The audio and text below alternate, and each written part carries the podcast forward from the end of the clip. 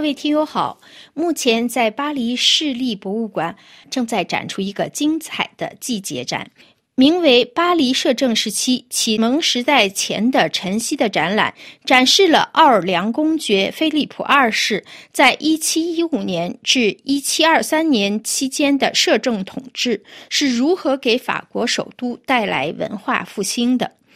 我们滔滔不绝地说着废话，每次都说些大不敬的话。当我们吵得厉害，甚至喝得酩酊大醉的时候，我们就会上床睡觉，第二天再重新开始。圣西蒙的这段话无疑对之后摄政时期的名声大有裨益，而且是在这段时期结束了很久之后，因为《公爵回忆录》这本书直到1781年才出版。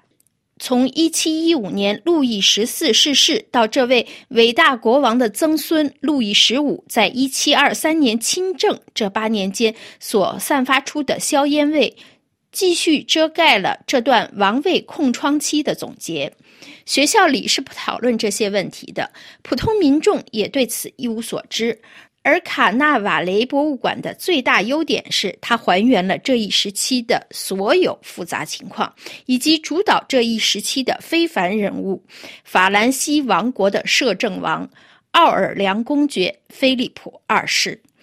出生于1674年的他，在唐伯父太阳王最后的战役中曾大放异彩，是真正意义上的大放异彩。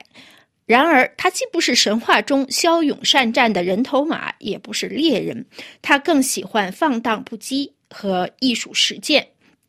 而且他的这两个激情很快地适应了，并穿插在那些波澜不惊的日常生活中。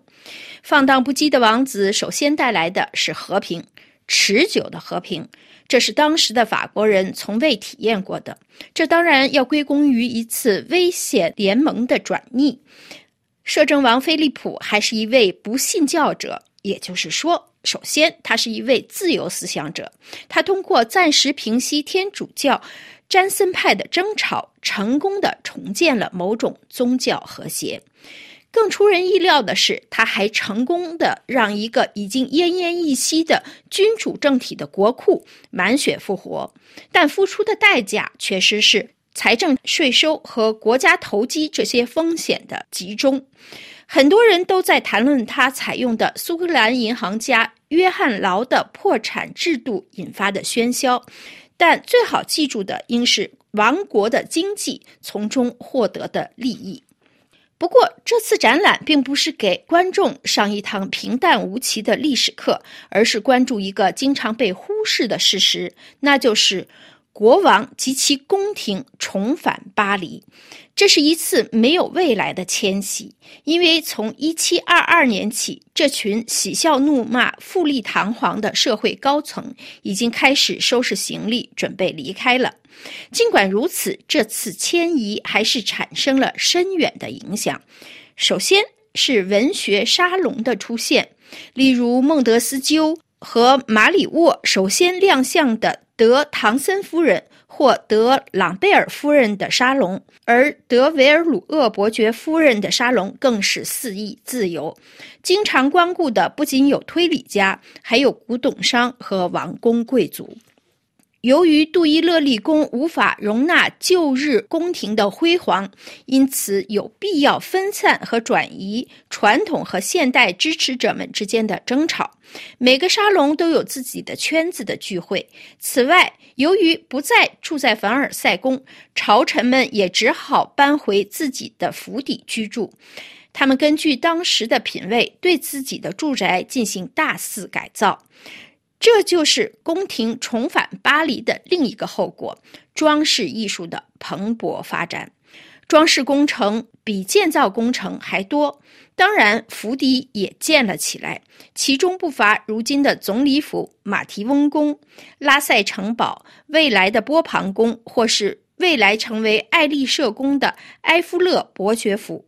但最重要的是高级木工、铜匠。建筑师和装饰雕刻师的涌现，他们将路易十四风格的庄严带入了更为新奇别致的和居家方便的领域。他们都是巴黎人，还有什么比这更自然的呢？他们就在客户的家里，在客户的眼皮子底下工作。